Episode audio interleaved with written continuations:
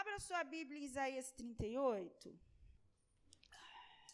Vamos nas reflexões da vida quando você acha que Jesus vai te levar. Ah, eu não acho que Jesus vai me levar, não, porque a gente tem um acordo e ele falou para mim que ia cumprir o acordo. Então, acho que Jenny ainda, Davi e Jenny ainda me vê até o fim. Eu quero avisar que Manassés foi demitido ontem da minha empresa, então ele não vai poder ajudar no almoço. Gente, Manassés, eu vou eh, contar um testemunho aqui. Ele fica contabilizando quantos clientes eu atendo por dia, quanto eu vou ganhar e quanto eu pago para ele.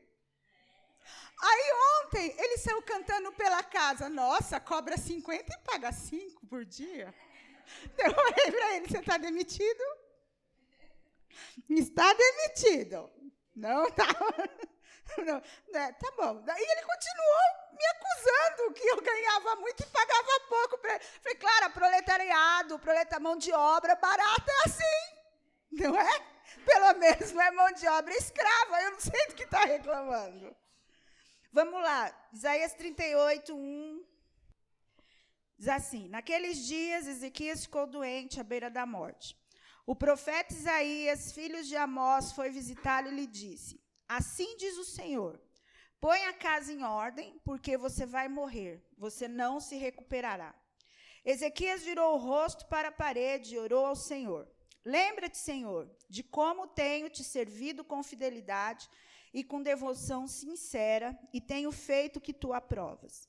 E Ezequias chorou amargamente. Então a palavra do Senhor veio a Isaías: Vá a Ezequias, assim diz o Senhor, o Deus do seu antepassado Davi.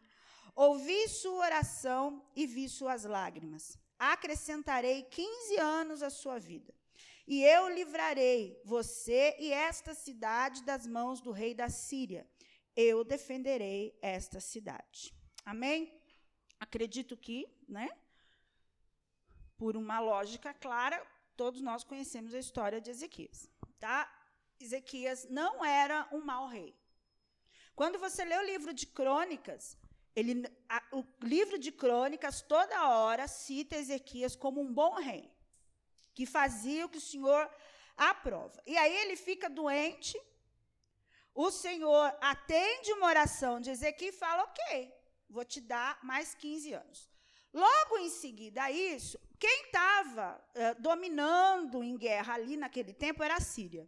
Logo em seguida, vem um povo da Babilônia até Israel para conhecer Ezequias, porque ficou sabendo da doença dele. Primeiro o rei manda uma carta e depois manda uns mensageiros com os presentes e tal. Naquele tempo, a Babilônia já estava subindo como exército. A Síria ainda dominava, mas a Babilônia já estava vindo para dominar tudo. E quem lê Daniel sabe quem é Babilônia. E aí, diz que quando esses mensageiros chegaram em Israel, Ezequias estava tão orgulhoso dos feitos dele que ele abriu os cofres de Israel e mostrou tudo o que ele tinha: ouro, prata, bronze, comida, o celeiro. Ele só foi abrindo as portas e esse povo foi entrando e vendo tudo que ele tinha. E aí Isaías chega e fala: Quem é esse povo? E ele, todo orgulhoso, diz assim: Olha, esse povo são mensageiros lá da Babilônia. Aí Isaías fala assim para ele: Ah, entendi. Deus manda dizer assim para você que por causa disso, esse povo vai pegar a sua descendência e vai levar como eunuco para o palácio do rei. Aí lá em Isaías 39, 8, Ezequias fala assim: É boa a palavra do Senhor que você falou. Ezequias respondeu: Pois pensou, haverá paz e segurança enquanto eu viver. Muito egoísta, porque Deus havia dado a Ezequias um novo futuro. Ele não tinha. Ele ia morrer. Deus falou: você vai morrer. E por causa da misericórdia de Deus, Deus dá mais 15 anos para ele. Só que, para não morrer, Deus também deu uma ordem e disse assim para ele: arrume a sua casa, porque você vai morrer. arrume a sua casa. Qual era a casa de Ezequias? Família e Israel. Essa era a casa de Ezequias. Logo depois, passa-se 15 anos, Ezequias morre e o filho dele, Manassés, com 12 anos, sobe ao trono. Se Deus deu 15 anos, ele viveu 15. Manassés tem 12. Manassés nasceu três anos depois da promessa. Vou te dar mais 15. Arrume a sua casa. Diz a Bíblia que Manassés foi o pior rei de Israel. Ele era mau, ele era idólatra, ele matou o próprio filho para oferecer em adoração a outros deuses. Manassés chega a dizer assim: Eu vou colocar o meu nome em Israel. Não era mais o nome de Deus. Então, a gente conclui que, apesar de Ezequias ser um bom rei, um, ele não cuidou da sua casa. Porque Manassés, ele diz a Bíblia que ele destruiu tudo o que o pai dele fez. Tudo. Não ficou um resquício. E a Bíblia diz que, quando vai falar de Manassés, fala assim: Manassés era filho de tal mulher. Então Manassés sobe ao trono, destrói tudo, e quem vem primeiro pega Manassés, a Síria, e leva cativo, como um animal. E aí, claro, né, no momento do desespero, você lembra dos Deus, do Deus do seu pai. E aí ele ora, Deus tem misericórdia, libera para que ele volte para Israel, mas ele morre assim, um rei mau. Porque o que fica de lembrança, meu irmão, sinto muito, se você foi mal o tempo todo, é sim o que você fez de mal. Nós temos uma tendência a sempre nos lembrar do que é nos feito de mal. E Manassés foi lembrado dessa forma. Então, Primeiro, não cuidou da casa dele, que era Manassés, e não cuidou de Israel, porque quando Manassés levanta os altares estranhos, todo o povo vai contente atrás. Todo o povo ajuda Manassés na idolatria. Então também não discipulou Israel. Apesar de Ezequias ter reformado o templo, apesar de Ezequias ter colocado a Páscoa em ordem, o povo não se lembrou. E não é muito tempo para se lembrar, porque Ezequias fez a reforma em 15 anos. Uma geração não morre em 15 anos. A Bíblia diz que uma geração leva 40 anos.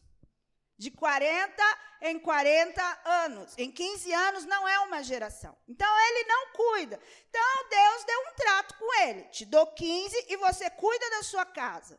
Ele ganhou os 15, venceu batalhas, ficou rico, só que ele pensou assim: bom, tá bom. Deus vai levar os meus descendentes só cativo. O meu reino vai ser maravilhoso. Agora eu pergunto para vocês: que rei que não quer ter uma dinastia. Você sabe o que é uma dinastia? É quando a família vai continuando no reinado até o fim. Qual rei que pensa assim, ok, vai matar só meu filho, meu neto, meu bisneto, meu tataraneto, até acabar a minha geração, mas o meu reinado, ele está seguro. E aí eu fiquei pensando esses dias, por que Deus nos dá todos os dias uma nova oportunidade. Porque foi isso que Deus deu para Ezequias. Se Ezequias era um homem bom, por que Deus deu uma oportunidade? Porque às vezes, meu irmão, só vir aqui te torna só bom, mas não te torna sábio. Vir na igreja te torna só uma pessoa boa, mas uma pessoa completamente descontrolada na vida. Quando você vai um pouquinho mais a fundo, precisa de mais tempo para organizar. Precisa de mais tempo para pôr em ordem. Todos os dias, quando você e eu, nós levantamos de manhã, vivos, passamos um dia, como diz Salmos, deitamos a cabeça no travesseiro e acordamos no outro dia, uma nova oportunidade para fazer tudo diferente do dia anterior. Isso é uma oportunidade do Senhor. Todos os dias Deus está falando, Deus está ensinando, Deus está colocando pessoa do nosso lado para ensinar. Digamos que nesse momento você está aqui e você escute assim: arrume a sua casa, porque você vai morrer daqui a 15 dias. O que você aproveitaria nesse tempo? Essa é uma verdade. Você não sabe. Você não sabe. Sabe o que o Senhor tem para você? Você pode subir com a igreja ou já está lá quando a igreja subir. Se o Senhor falar isso para você agora, cara, você vai morrer, já é triste alguém chegar para você. Você está doente, cara.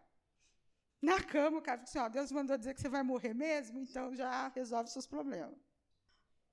Deus está falando para nós: ó, estou te dando tanto tempo para resolver as suas questões, porque você vai morrer. Eu quero ler com vocês Eclesiastes 3.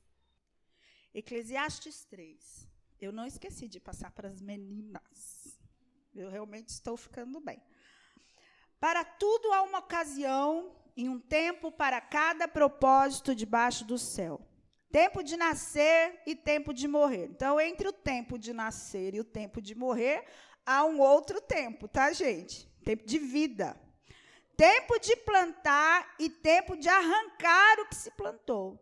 Tempo de matar e tempo de curar. Tempo de derrubar e tempo de construir. Tempo de chorar e tempo de rir. Tempo de plantear e tempo de dançar. Tempo de espalhar pedras e tempo de ajuntá-las. Tempo de abraçar e tempo de se conter. Tempo de se procurar e tempo de desistir tempo de guardar e tempo de lançar fora, tempo de rasgar e tempo de costurar, tempo de calar e tempo de falar, tempo de amar e tempo de odiar, tempo de lutar e tempo de viver em paz. Então a Bíblia nos diz que há um tempo para todas as coisas. Então, todos os dias, quando a gente levanta, com a graça e a misericórdia do Senhor, o Senhor está nos dando um tempo para tomar uma boa decisão. Ele está nos dando tempo para resolver nossas questões, nos dando tempo para trabalhar, nos damos tempo para é, é, é, usar o fruto do nosso trabalho. Vai ter tempo que você vai chorar, mas vai ter tempo de rir. Vai ter tempo que você está doente, vai ter tempo de curar e vai ter tempo de morrer. Há um tempo. Nós estamos presos no tempo. Gente, o Senhor não está. Mas nós estamos. Nós estamos presos todos os dias, 24 horas, em que Deus está nos dando tempo. E nós não usamos o tempo com sabedoria. Como eu queria ter de volta o tempo de 30 anos atrás. 30 anos atrás. Para andar no tempo de Deus. Para andar no tempo de Deus. É porque o Senhor foi misericordioso comigo e ajustou a minha vida no tempo dele. No tempo dele. Mas eu já disse para você que esse momento na minha vida missionária é o tempo errado para mim. É o tempo de Deus, mas devia ter acontecido há 30 anos atrás. Mas o Senhor ajustou para que eu pudesse viver tudo o que Ele quisesse para mim. Tanta coisa eu podia ter evitado. Se eu tivesse, no mínimo, escutado minha mãe. No mínimo. Quanto problema, tanto sofrimento, tanto comportamento, tanta crise emocional que eu tenho hoje. Tanta crise de caráter. Se nós tivéssemos vivido no tempo de Deus. Mas, meu irmão, eu não vou ter mais esse tempo, mas Deus acrescentou mais tempo para eu arrumar a minha bagunça. E Deus acrescenta a nós mais tempo, porque quando a gente resolve andar com Ele, quando a gente entende que o Senhor é nosso Salvador, aquele que consumou a nossa fé, o tempo não é mais um problema, o tempo é a solução do Senhor para nós porque nós não somos mais mortais, nós somos eternos. Nós só precisamos aprender a andar de fato no tempo que Deus tem para nós. Ouvindo o que Ele está mandando fazer. Arrume a sua casa, porque pode não ser agora, pode ser daqui a 30 anos, mas você tem que arrumar a sua casa. Você tem que consertar as coisas. 2 Coríntios 5,17 diz assim: Portanto, se alguém está em Cristo, é nova criação. As coisas antigas já se passaram, eis que surgiram coisas novas. Esse é o nosso tempo. É o tempo das coisas novas. Tudo que aconteceu no passado, as feridas, os problemas, elas acabaram, elas passaram. E o Senhor fez coisas novas todos os dias para nós. O Senhor nos dá todos os dias novo tempo para que nós possamos deitar a cabeça no travesseiro em paz. Ter uma vida de paz. Resolver no dia. Deus nos dá um dia para resolver no dia. Efésios 4, 26 e 27. Isso aqui, eu e o Marcos, a gente aprendeu na quando a gente casou, o que é aquilo que a gente fez mesmo? Que? Na escola de noivo. é, a gente fez escola de noivo. É, quando vocês ficarem irados, não pequem. Apaziguem a sua ira antes que o sol se ponha. E não deem lugar ao diabo. O dia é para você resolver suas questões e a noite é para você dormir. E não ficar pensando. Eu conversei com uma pessoa ontem, ela ficou, eu durmo pensando, eu fico de madrugada pensando, eu acordo pensando. Não é para isso. É para resolver as coisas, colocar em ordem as coisas. Tudo precisa ser feito com rapidez, meu irmão. Sabe por quê? Porque Deus está com pressa. Deus está com pressa, Deus tem um plano espetacular de cura, libertação e salvação para nós e para nossa família, e Ele tem pressa em concluir, e Ele tem pressa em concluir isso em todas as áreas da nossa vida, com sabedoria. O problema é que a gente não tem sabedoria para resolver as nossas questões. Nós estamos usando sabedoria humana para resolver as questões. Nós estamos usando sabedoria do gueto para resolver nossas questões. Nós estamos resolvendo as nossas questões com a sabedoria das massas, da sociedade. Gente, a sociedade acabou. A igreja é a sociedade alternativa. Não existe mais uma sociedade justa. Não existe mais uma base familiar na sociedade. É a igreja que é a sociedade alternativa. E a igreja tem que agir com sabedoria. A gente pede porque nós parecemos os loucos, mas não os loucos que o Paulo fala, eu me faço de louco. Não, os loucos mesmo, gente descontrolada, sem sabedoria de Deus para fazer as coisas. A Bíblia diz que sabedoria não é o quanto você sabe das coisas, tá? É, não é sabedoria de conhecimento sobre o céu, sobre a terra, sobre um talento específico, sobre educação, sobre ciência. Isso não é sabedoria. Sabedoria é o quanto você está vivendo o plano de Deus para a sua vida. Sabedoria é a maneira de viver que você tem. Então, quando Salomão pede, Senhor, me dá sabedoria, ele está pedindo assim: ah, faz com que eu faça coisas certas. Que eu acerte com o outro. Salomão está falando assim: eu quero viver o que você tem para mim. E é por isso que Salomão, antes do fim da vida, vem acertando nas escolhas que ele faz.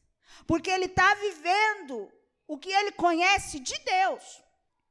Então, quando você precisar de uma decisão, você precisa da sabedoria de Deus para resolver esse negócio. E só pode resolver quem conhece. Simples. Se você conhece a Deus, você toma decisões baseadas na sabedoria dele, isso é ser uma pessoa sábia. É por isso que a Bíblia separa o sábio dos loucos, porque os loucos são aqueles que tomam as suas próprias decisões baseados no seu meio de vida ou na sociedade. Os sábios tomam decisões e constroem as suas vidas baseados na sabedoria de Deus, na vida de Deus e no caminho que Deus quer que a gente percorra. Tiago 1, versículo 2 diz assim: Meus irmãos, Considerem motivo de grande alegria o fato de passarem por diversas provações, pois vocês sabem que a prova da sua fé produz perseverança, e a perseverança deve ter uma ação uma ação completa, a fim de que vocês sejam e sem lhes faltar coisa alguma. Então, uma pessoa completa, ela é madura e íntegra. Se algum de vocês tem falta de sabedoria, o que, que ele quer dizer então aqui? É o mesmo assunto. Se algum de vocês não tem uma ação completa, não são maduros e íntegros, peça a Deus que a todos dá livremente, de boa vontade, e lhe será concedida. Se a gente acha que a gente é imaturo, que ainda não chegou na integralidade de Deus, do homem perfeito, que só será completo na igreja constituída, é só pedir. Fala, Deus, me dá a sua sabedoria. O homem não pode viver em pedaços. A gente tem que parar de viver pedaços. A gente tem que parar, um dia está com temperamento, outro dia está com outro, um dia está triste. Isso aí, meu irmão, é problema psicológico. E os problemas psicológicos vêm porque nós não somos integrais. A gente tem que trabalhar um evangelho para o homem integral: corpo, alma e espírito. Nós temos que amadurecer, nós temos que estar sábios o tempo todo. Só que se você não acha que você não é sábio o tempo todo, pede que ele dá.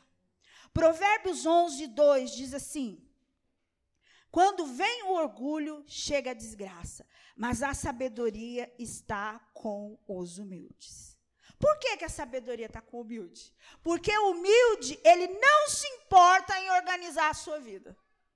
Quem se importa de organizar a vida somos nós, que somos orgulhosos, soberbos, achamos que tomamos o caminho certo. Não voltamos para trás, não convergimos. Achamos porque estamos aqui na igreja todo domingo, a gente só toma decisão legal. Os humildes não. Quando Deus fala para ele, você errou, ele, ok, eu errei, eu vou lá e resolvo. A sabedoria estão com esses que escutam a palavra do Senhor e obedecem. Isso é fé. Escutam, obedecem, isso é fé. Para viver a vida com sabedoria de Deus. Nós precisamos. Deus está nos dando todos os dias, todos os dias, a oportunidade de vivermos uma vida cheia de sabedoria de Deus. Mas vamos voltar para Ezequias. Porque Deus nos dá sabedoria para organizar a nossa casa. Eu lembro sempre do hino do Palavra Antiga, né? Eu sou casa. Vamos organizar a casa de Deus para organizar fora da casa. Organizar os nossos sentimentos. E aí, quando você lê a vida de Ezequias e vê os descendentes de Ezequias, você fala: Ezequias era um homem bom na igreja. Ezequias era um cara legal na igreja.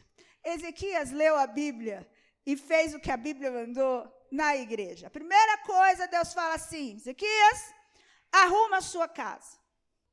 Tem a ver com cuidar da família dele. Ezequias tinha que ter ensinado Manassés aos pés dele. A Bíblia fala uma coisa de andar sobre a minha coisa, andar junto, andar agarrado. Ele tinha que ter ensinado a Manassés que os altares eram pecado. Ele não tinha que ter deixado isso na mão da mãe dele. A prioridade é sempre a família. Em ordem bíblica, a prioridade é esposa e marido, marido e esposa. Essa é a primeira prioridade.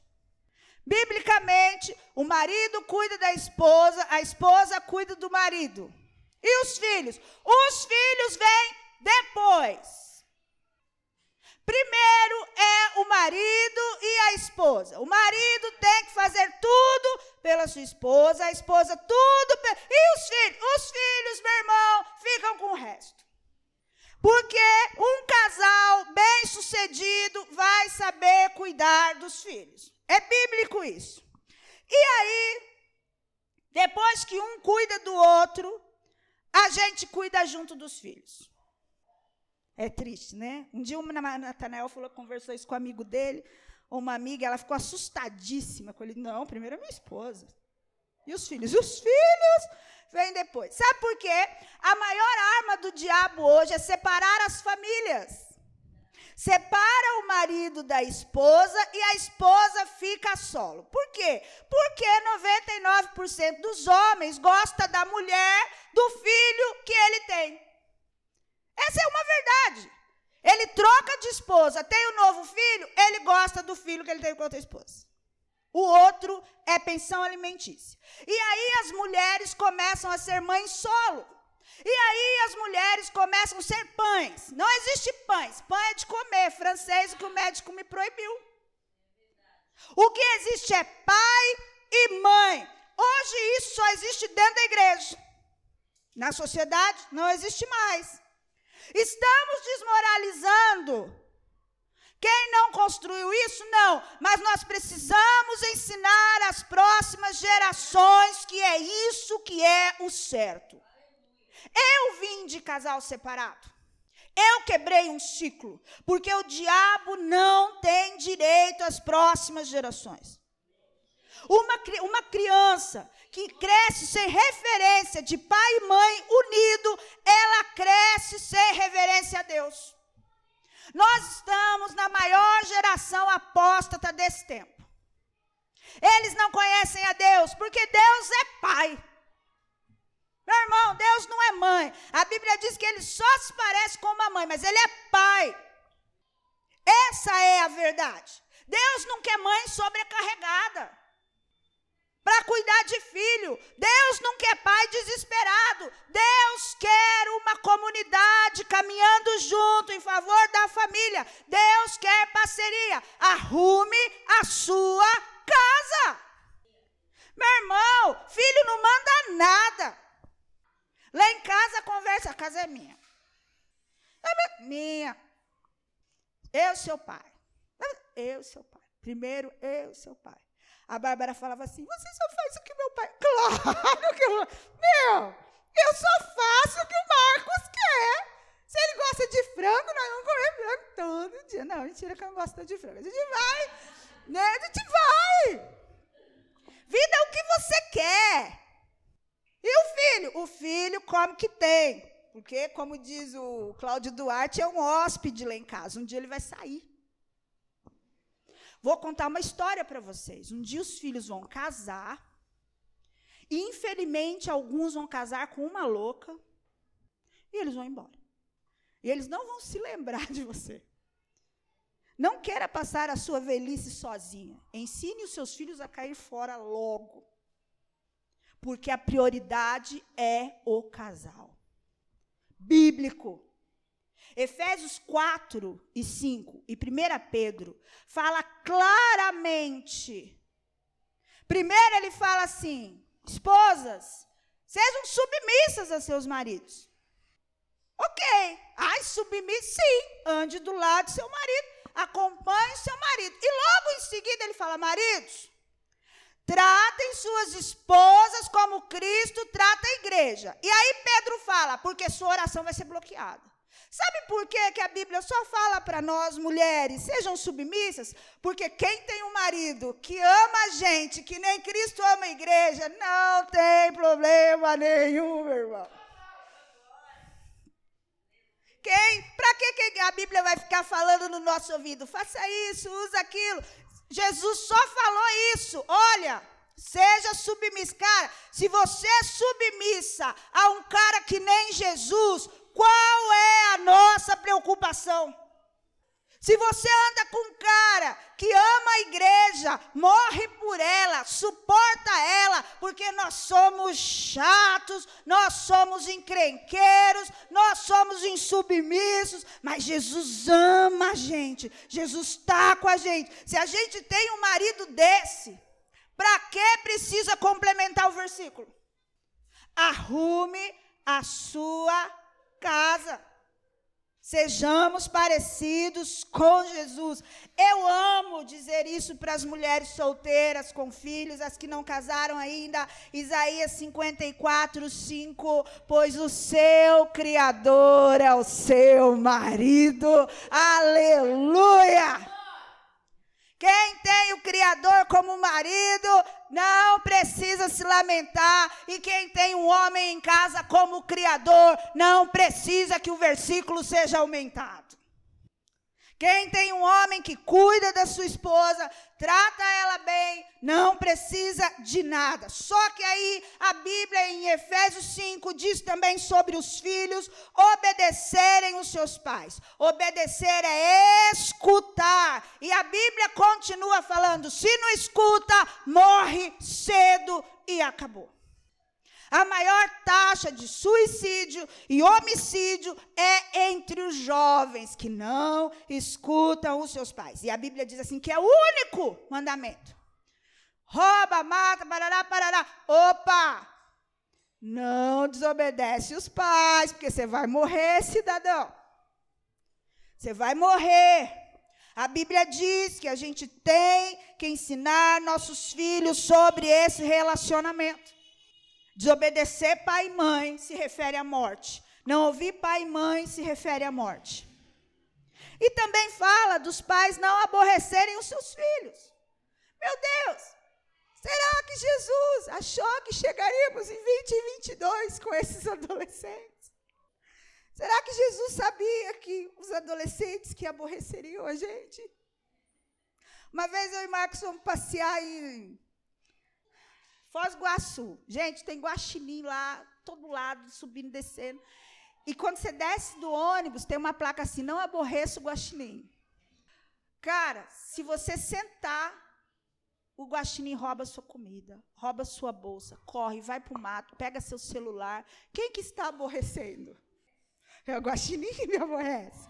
Mas a Bíblia diz que a gente não pode aborrecer nossos filhos. Eu quero dizer para vocês que a criação que eu tenho com Manassés é completamente diferente da criação que eu tive com o Gabriel e a Bárbara. Eu realmente não fui amigo do Gabriel e da Bárbara. E hoje eu falo o tempo. Na verdade, meu irmão, a gente tem que desmistificar isso. Pai não tem que ser amigo de filho. Pai não foi chamado para ser amigo. Se fosse chamado para ser amigo, você teria 15 anos e seria amigo do seu filho. Você foi chamado para ser pai. Você foi chamado para instruir. E hoje eu sempre falo para o Anassés, eu, eu sou pai. Somos seus únicos amigos no mundo conte tudo para nós. Não nos esconda nada. Aí esses dias eu falei, Manassés, eu vi você conversando com fulano de tal. Você fuça no meu celular? Eu falei, claro que eu fuço no seu celular. Eu fuço no seu, eu fuçava do, na Bárbara e ainda fuço no do Gabriel, que mora aqui na minha casa. Eu sou mãe. Eu tenho que saber o que está acontecendo. Isso aborrece ele? Não, não deveria, porque eu estou cuidando dele. Mas eu também não vou forçá-lo sempre a tomar as decisões do jeito que eu quero. Eu vou instruir. Sabe por quê, irmão? Família é difícil. Mas a gente não pode desistir da obra do Senhor. Essa é a primeira obra do Senhor. Foi assim que o jardim começou. Foi com família. Foi com pai, com mãe e com filho. E Efésio também diz da outra família, mais complicada, mais difícil, que é a família de Deus. Você tem a família de sangue. Sabe por que a família de Deus é difícil? Civicamente, na sociedade, não existe nenhuma lei que nos obrigue a ter responsabilidade, amar, respeitar, ajudar, sustentar os nossos irmãos em Cristo. Não existe nenhuma lei que me obrigue a isso. Agora, com a minha família de sangue, existe. Eu não posso abandonar meu filho que eu vou presa. Eu não posso abandonar meu pai idoso que eu vou preso. Mas na igreja não existe essa lei. Então a gente se sente livre para tratar a família de Cristo de qualquer jeito. Mas na Bíblia, no, na, aqui na igreja, a gente não segue a Constituição, a gente segue a Bíblia. A educação moral e social é a Bíblia. Eu estou cansada de ler coisas na Bíblia que o povo diz, não é bem assim. É sim. A Bíblia diz assim, em Efésios 5, 21, sujeitem uns aos outros por amor de Cristo. Você tem que suportar a família de Deus também, meu irmão. Arrume a sua casa. Arrume Manassés, mas arrume Israel também. Arrume a sua casa e que isso reflita aqui dentro da igreja, em amor aos irmãos. Se nós tratamos os irmãos assim, vamos tratar os nossos também. Às vezes a nossa família não aceitou Jesus ainda, não anda Jesus com Jesus ainda, porque nós somos péssimos. Nosso testemunho não é bom.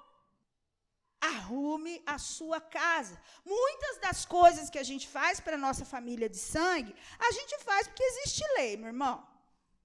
Direto eu falo lá em casa que eu devia ter deixado todo mundo lá no hospital. Falo, se eu soubesse, eu deixava no hospital. Deixava nada, né? Hoje, nenhum filho cuida do pai idoso. E quando cuida, cuida reclamando. A próxima geração vai ser uma geração de pais nos asilos. Eles não têm referência de cuidado. Mas a igreja não pode ser assim, meu irmão. A gente tem que cuidar dos nossos idosos, a gente tem que cuidar das nossas viúvas, a gente tem que cuidar das nossas crianças. Sabe por quê, meu irmão? Nós não temos uma lei que nos segura um ao outro. Eu não tenho uma lei cívica. Você não pode me processar com o advogado porque eu não cuido de você, mas nós temos o senhorio de Cristo, a missão, a graça e o Espírito Santo, e é isso que nos une. Amém. Não são leis de homens, é uma lei espiritual que une a mim e a você. Nós servimos o mesmo Senhor, nós estamos na mesma missão, fomos libertos debaixo da mesma graça, e é o Espírito Santo que nos une. Essa é uma verdade. Mas é difícil porque não tem uma lei que te obriga a amar. Mas tem o Cristo, o Senhor, que diz que é Ele que nos une. E a segunda coisa, eu quero que isso faça nos refletir a partir desse momento. Porque nós não somos mais seres desse mundo, ok? Nós nos batizamos, não somos mais seres desse mundo, nossa pátria não é aqui, o descanso não é aqui, nós estamos no céu, nós vivemos no reino de Deus, nós somos patriotas de lá, e tudo que a gente faz é espiritual, tudo que você está fazendo aqui agora, a consequência, meu irmão, às vezes é eterna é eterno. As armadilhas que o diabo vem usando e vai chegando dentro de nós. Nos últimos anos são as armadilhas psicológicas, daí do da cabeça passa para o corpo, e aí você começa a ficar doente, e aí você tem que voltar ao passado, não é uma regressão, não é uma reencarnação, você tem que voltar ao passado para lembrar da onde que veio isso, da sua infância ruim, do seu pai que fazia isso, da sua mãe que fazia aquilo, do ambiente que você voltava, é por isso que eu sou assim, parará, parará, parará, mas tem que resolver o passado no sangue de Cristo. A gente tem que aprender a viver um novo tempo na nossa vida e a gente tem que colocar a nossa vida em ordem na nova vida em Jesus. Essa é uma verdade. Ezequias só pensava nele, só no reino dele. Ele chega a falar para Isaías: Que maravilha! O meu filho vai cativo, os meus netos vão morrer, os meus bisnetos não vão ter descendência, porque vão virar eunuco. Vocês sabem o que é um eunuco? Eles tiram o testículo do cara para não ter problema no harém do, do, do, rei. Que maravilha! Vai chegar uma hora, Isaías, que os meus bisnetos não terão filhos, a minha descendência vai acabar. Mas, aqui nesse tempo, está tudo bem. O meu reino está maravilhoso.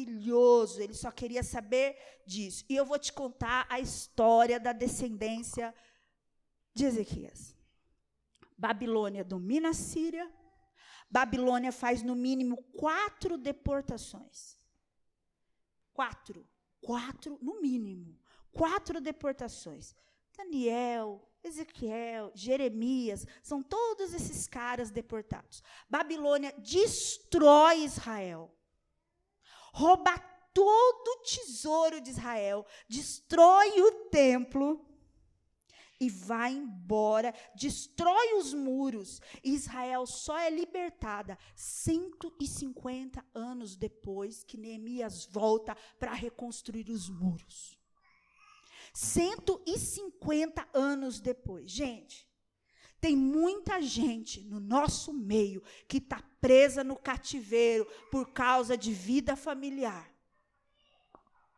Tem muita gente no nosso meio que vai viver um futuro preso porque a gente é egoísta nessa geração.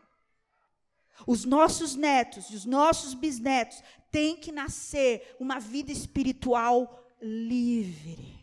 Livre. Ele não pode ser cativo. É até a milésima geração de bênçãos do Senhor. Nós temos que ser humildes para resolver o presente. No passado foi assim. Eu fiz essa besteira, mas nós vamos resolver agora e o futuro não vai ser. Nesse tempo eu tenho esses problemas, mas no futuro não vai ser.